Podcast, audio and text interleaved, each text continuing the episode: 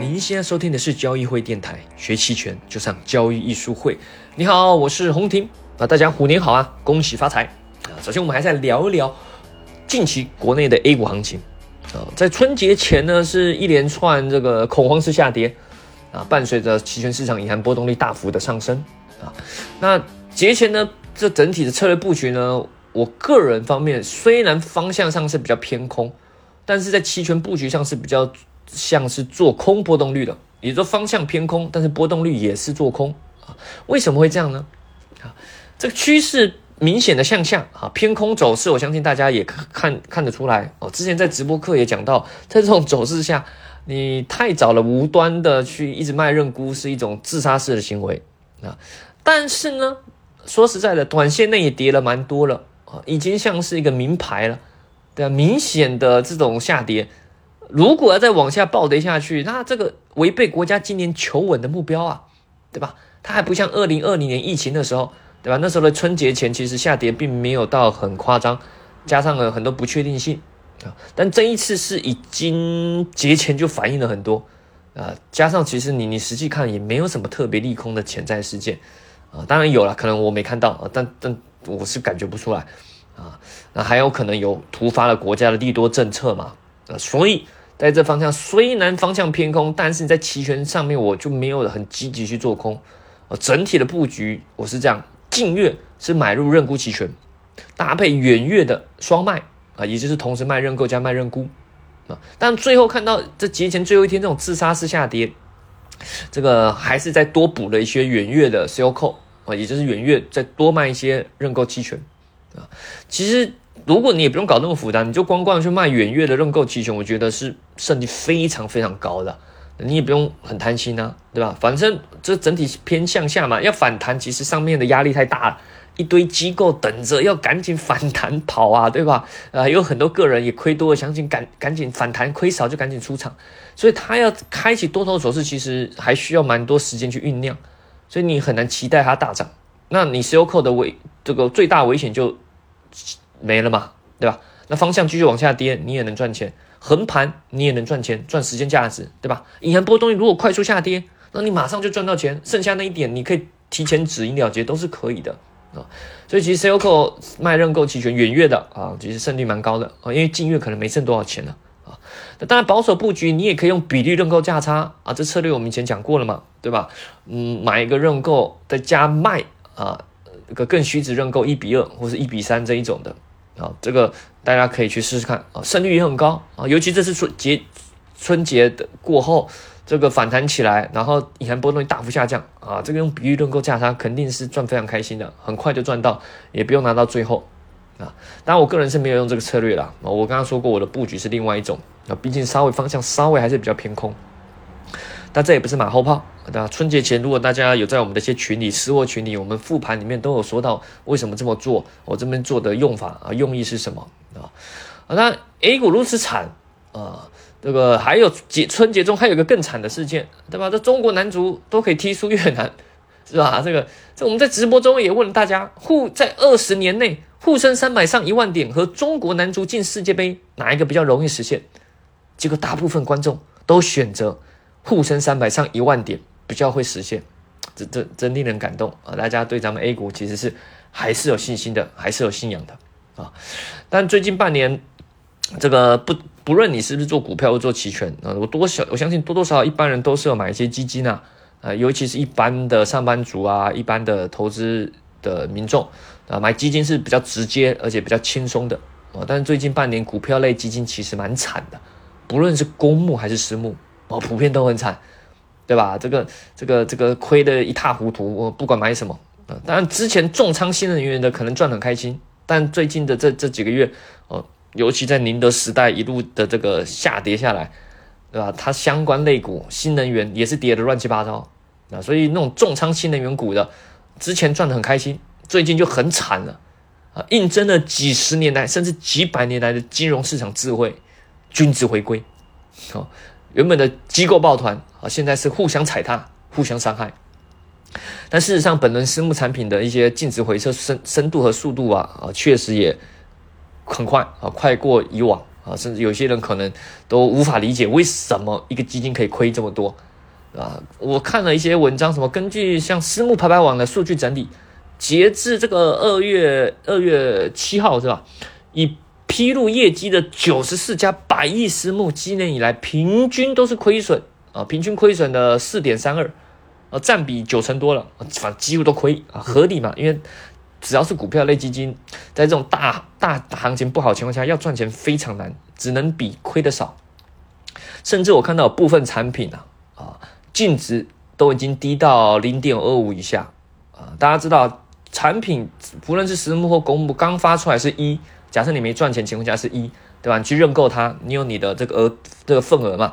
那你的这个一开始它是一的啊，那一以下就代表它已经跌破当初的净值了。那肯定买的基金人几乎都是亏损的，到零点二五，它从一到零点二五，零理论上应该会有止损线，但有些基金它是不设止损线的。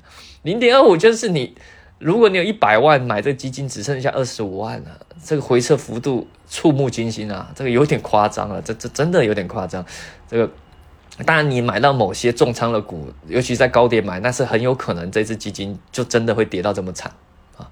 我还想起来，去年哎是去年吧，还是什么？去年线下我们有办一些讲座，我平常有时候会办一些沙龙哦，讲一些期权啊，讲一些投资的啊。但但是因为疫情关系，最近办的比较少了。如果今年二零二二呃疫情比较好的话，我我们希望，但是主要在上海啊，主要还是多办一点这种沙龙讲座，跟跟跟大家做一些交流。那么去记得去年有一场讲座，呃，那时候我们刚推出来我们的，因为我们有发私募嘛，我们本身也做私募产品，我们刚发出来专门做期权私募产品，呃，第一支啊刚推出不久，哦，那我们就聊聊期权嘛，那我们的一些观众也很认同我们的一些交易的方法哲学，哦，那哎听到我们这个产品也来想了解，对吧？那我们刚刚说我们这收益率目标年化大概百分之十五呃左右，回撤率控制在百分之三啊。那时候当然是个目标嘛，但做到现在也做了七八个月了吧？啊，现在的确也是达到这个目标啊。啊，那时候说这个话，哎，这个观众觉得听完后就有点失望啊，想说听老师我们说这好像很厉害，感觉应该要做的这个收益率很高啊。听到这个啊，十五，这好像收益率有点太低了，对吧？啊，那个这位观众就说他随便买的基金，这个今年都好好几十年化了。啊，甚至他看他看他朋友买的，还有两年就翻倍的那些基金呢，对吧？所以就觉得这十五有点太少了。啊，当然这个有些事情没有经验、没有经历过是不知道，所以我们跟怎么跟他说也说不明白。我们就是说这个没事，您开心就好，慢慢的您就知道什么是金融市场了。啊，所以今年也看到，相信很多人也会开始成长啊，学习到更多金融市场的残酷的一面啊。那我们也看到有些公司它宣称啊，我看到有些。他的基金啊，投资风格宣称，呃，虽然是做股票的，但也宣称大类资产轮动，哦，宏观对冲，哦，寻找安全边际下的绝对收益，啊，但我一再说到，啊，金融市场是水很深的，哦，不要看别人说什么，啊，重点是要看他做了什么，号称宏观对冲，结果如果你去看他持仓一样满手股票，只是类别有些不同，啊，说，哎呀，这个宏观中对冲，我这个是一些防御型的消消费股，一些银行。但在熊市中，其实一样都没救，对吧？但有跌多跌少了，会稍微抗跌一点啊。但你没有什么安全的绝对收益啊，对吧？或许他可以说可以靠坚持、靠时间证明他的股票是有价值的，未来是有长期的这个价值。但客户不一定懂，对吧？他不一定会陪你坚持。呃，如果客户都都放弃了啊，亏太多了啊，不想再亏了啊，赶紧赎回。遇到赎回潮，那就雪上加霜了，对吧？这基金只好被迫自杀，对吧？然后你的自杀又害到其他人，是吧？所以这个还是得靠衍生品啊，期权或期货才能真正的实现资产的对冲啊。坚持是一种美德，没错，但盲目的坚持就容易走火入魔了。我们做交易嘛，做投资，有时候还是得利用一些策略，利用一些工具。去降低一些呃人性，降低一些意外的冲击啊啊！不论你是买了一堆基金，还是一堆股票，靠别人不如靠自己啊！你如果学会期权，你才能保护自己嘛，对吧？你说你不怕，你有一堆现金，对吧？我这个有一堆现金都没有，你看别人亏好多，我这时候很开心，我还好都是现金，对，那这通货膨胀你怕不怕？对吧？这个呃，一直通货膨胀拿着现金，其实也是一种吃亏嘛，啊啊！而且你看到，你如果看到别人发财，你怕不怕？对吧？有人说他最怕看到别人发财，啊，亏就算了，一起亏，别人发财他受不了啊，是吧？而且人生就一回嘛，你守着一些钱，你一直不用，拿到坟墓也没用，对吧？所以我们还是得做合适的一些呃金钱的挑战啊，当然做好更好的就是一些呃金融市场的资源的配置。由于大部分资产是纯多多头啦，所以利用你可能手里是一堆股票，那我们利用衍生品，就是通常是利用做空来去做对冲啊。那由于我们是国内的比较专业的 期权电台，自认为啊，所以我们还是以期权举例哦。但在下手之前，你得先想好用期权做这些对冲，或是所谓的保险，你的目的是什么？这我在上周交易艺术会的这个微信公众号的文章里面有提到。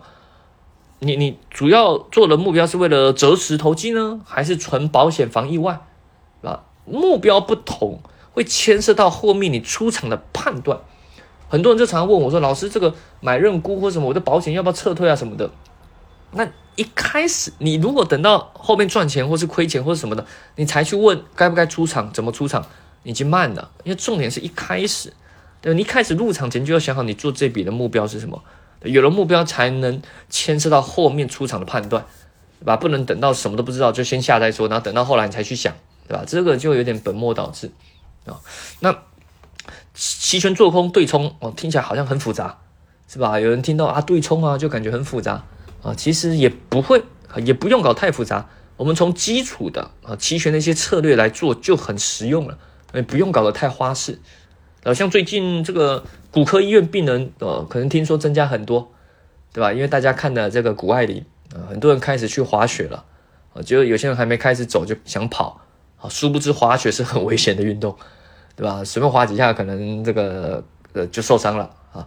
你你不知道大家知道车神舒马克啊，就是那个 FY 赛车的传说中的车神舒马克，啊，就是在滑雪的时候失误重伤的。我，到现在还在复健哦，所以滑雪是也是一个高危险的运动，期权也算是一个高危险的运动啊，只是说看你怎么样按部就班去掌握这个东西。那么回到期权做空的对冲，呃，基础的就这四个啊，我就简单列四个啊。第一个，你可以卖虚值的认购期权啊，这种方式呢保护力比较弱，主要赚一些时间价值，而且让你保有上涨的空间。啊，因为有些人怕说，哎，做空，那我是不是上涨就赚不到了？所以，如果你是卖虚值认购期权，搭配股票多头，有点类似所谓的背对策略，那你可以在下跌的时候，股票在整体亏的时候，你期权卖方这边多多少少赚点权利金。啊，虽然赚不多，但是，呃，在大家亏钱中，你还有一个地方能赚点钱，这个在心理上也是蛮大的安慰。再来第二种，你可以再进一步叫卖实值认购期权。比如说你的认购卖的更实值？什么是虚值实值？如果不知道，可能要参考一下我们过去的一些视频。这个我们在交易书会的 B 站上面都有啊。你去卖一稍微实值更实值认购，那你的保护力会更强一点啊。那你在方向上保护会更强，也就是说在下跌中，你这个期权会保护你更多啊，可以赚的更多，同时也能赚一些时间价值啊。但坏处就是说，当行情在反弹牛市的时候，它会阻碍你的上涨的一些获利。啊，有有有舍有得嘛？但再来就是可以利用第三种，就是利用买入认沽期权啊，大家比较直觉的保护的方式，就是买保险啊，买认沽期权，所谓的 buy put，对吧？就是就是就是下跌就能赚钱，对吧？下跌你的期权在赚钱，虽然股票亏钱，但是期权在赚钱，啊，这种就是保护力很强的，但是呢，耗损时间价值。啊，也是你，你觉得说你做这个类似买保险，你要付保费嘛？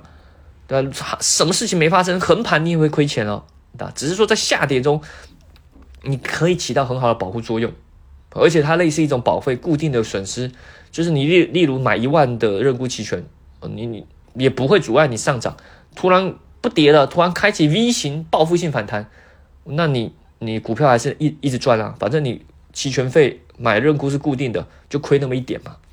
对吧？所以这也是一个蛮多人可以去用的一种保护的方式。那至于买虚值还是实值，就看你想要怎么去保护，你想要保护多少啊？如果是买的很虚值的啊，假设不是投机的话，通常都是保护那种黑天鹅的大风险。呃，大家可能都很害怕亏钱什么的，但你要先想好，你到底害怕的是什么样的亏钱方式，这是不一样的啊，这不一样，不能说哎呀，任何的回调、任何的损失都不想要，那是不可能的。我个人认为，你如果是做这个要最大化资金使用效率，你害怕的是大幅度的回调下跌，因为有时候你你会承心里承受不住，有可能资金的使用也承受不住，一时没钱的，你你你很尴尬。那只有这种是我觉得啦，是要去防范的。平常的这种小涨小跌，那种普通的跌，反正你放着嘛，对吧？你就放着。如果是买指数，反反正有一天会回来，对吧？当然还有第四种，你可以用熊市价差啊，买一个认沽再加卖一个认沽，熊市价差策略。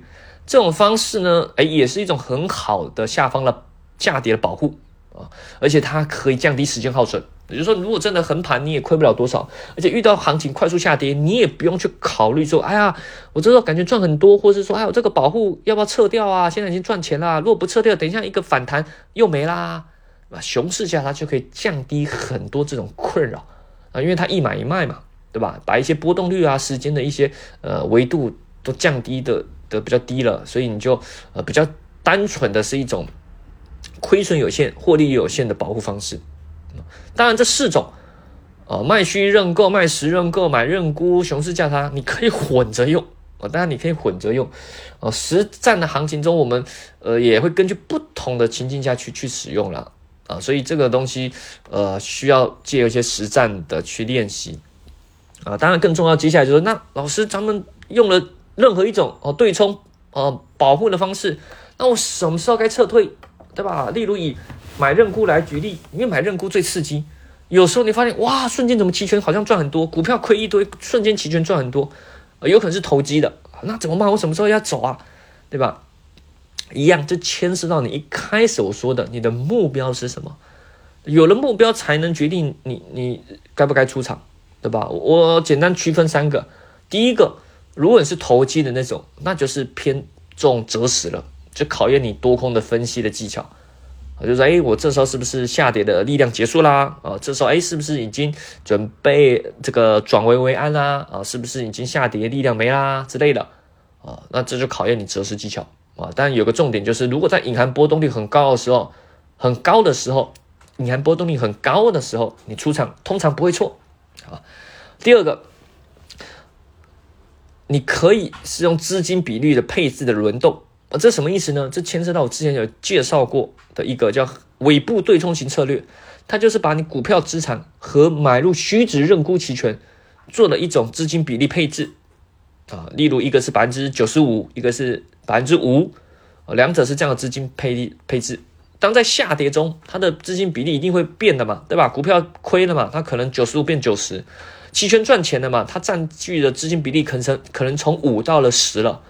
对吧？就一个九十，一个十，诶，那你原本的资金比例配置是设定九五和五，那你就是再把它调回来，而在调回来过程中就实现了止盈，也实现了股票的抄底，对吧？啊，这是一个之前讲过的一种很好的一种方式啊。当然还有第三种遇到那种连续下跌走势，你股票仓位蛮多的。那你的期权其实也也不用出场，你就当做保护嘛，对吧？你你股票仓位很重嘛，你就怕回撤嘛，怕心理压力大啊，可能是你是帮别人管理资产的啊，也有可能是自己的资产，对吧？那你这种买入认沽期权就一直拿嘛，通常也也变实质啦，也不用害怕时间价值耗损了，对吧？除非你等到很明显的止跌迹象啊，什么是明显的止跌迹象啊？例如大跌后突然来根大阳线，大阳线之后，哎，接下来又往上。啊，这可能就是类似止跌，或者是跌下来的时候好几呃一两周的震荡，感觉跌不下去了啊，这也是一种明显的止跌啊。反正你已经变得这种期权，通常你应该是蛮早买的，已经算是比较偏实质了，所以也不怕时间价值的耗损。所以这种第三者方式就是你可以一直拿着，就当做一直保护的嘛。那你也不用去去说哎呀提前要走啊什么的，你一走路继续下跌，那保护不就没了，对吧？所以没有很明显的止跌迹象之前，你就一直拿着。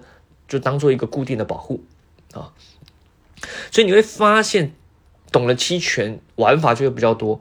在你做股票或者是拥有基金的时候，呃，可以是你一另外一种呃对冲的方式哦，心理上的对冲哦，也可以是资产上的对冲啊。甚至如果你懂得择时做一些交易的话啊，可能可以额外增强你一些收益。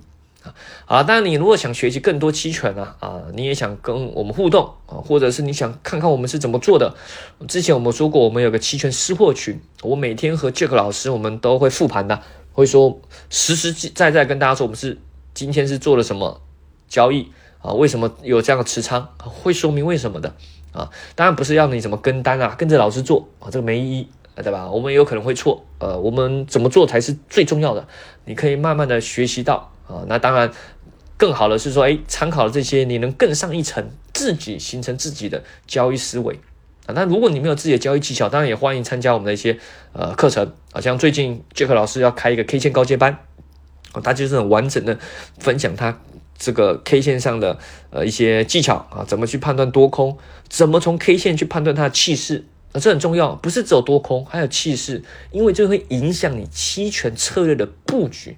它不是股票或期货，纯粹买或者卖就没了，对吧？即使是做多，期权有很多种策略，你要用哪个做多，这就很细腻，牵涉到对行情的判断，以及更重要，当行情判断错误的时候，我们怎么去调整？我觉得是更重要的啊！毕竟要生存，才能未来才有可能赚钱嘛，对吧？先求那是什么？先求生，对吧？先求生，再求富啊。好了，所以感兴趣的，一样欢迎咨询我们的交易会小秘书啊，也可以在喜马拉雅电台私信或留言咨询，或者是关注我们的这个微信公众号交易书会。啊，那好了，那有任何的意见或是想听的，也一样欢迎在电台下方留言咨询哦。那我们下期再见喽，拜。